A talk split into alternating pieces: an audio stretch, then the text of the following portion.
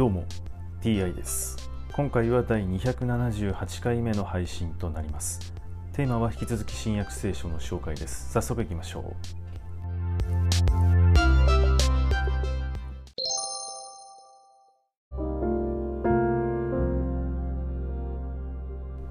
新約聖書第277回。今回はやもめの息子を生き返らせるというお話です。それから間もなくイエスはナインという町に行かれた。弟子たちや大勢の群衆も一緒であった。イエスが町の門に近づかれるとちょうどある母親の一人息子が死んで缶が担ぎ出されるところだった。その母親はやもめであって町の人が大勢そばに付き添っていた。主はこの母親を見て哀れに思いもう泣かなくともよいと言われた。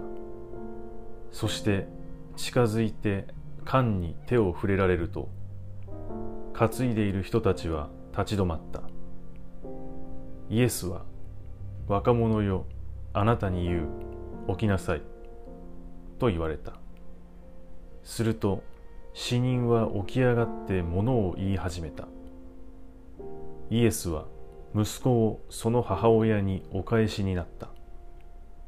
人々は皆恐れを抱き神を賛美して大預言者が我々の間に現れたと言いまた神はその民を心にかけてくださったと言った。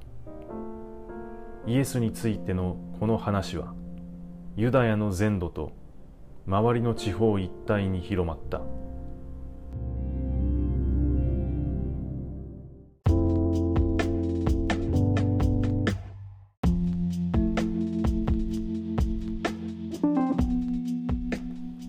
イエスは死人を生き返らせることすらできるんですね。でも死んだ人を生き返すことができるのであれば病気を治すなんてことはえー、簡単なようなことに思えますね。え、なぜ、え、イエスは、え死人をね、まあ、生き返らせる力があったのですが今回のやもめの息子を生き返らせたのでしょうか。それはイエスが哀れに思ったからなんですね。そのやもめである母親を。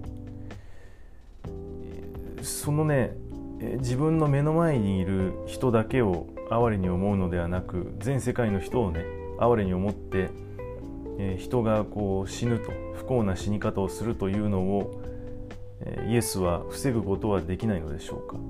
一体ねこの差はね何なのかイエスの近くにいたからなのかイエスの気まぐれなのか、えーね、不幸な人というのは昔からずっといて不運な事故などで亡くなってしまう人もたくさんいたわけですね病気とか。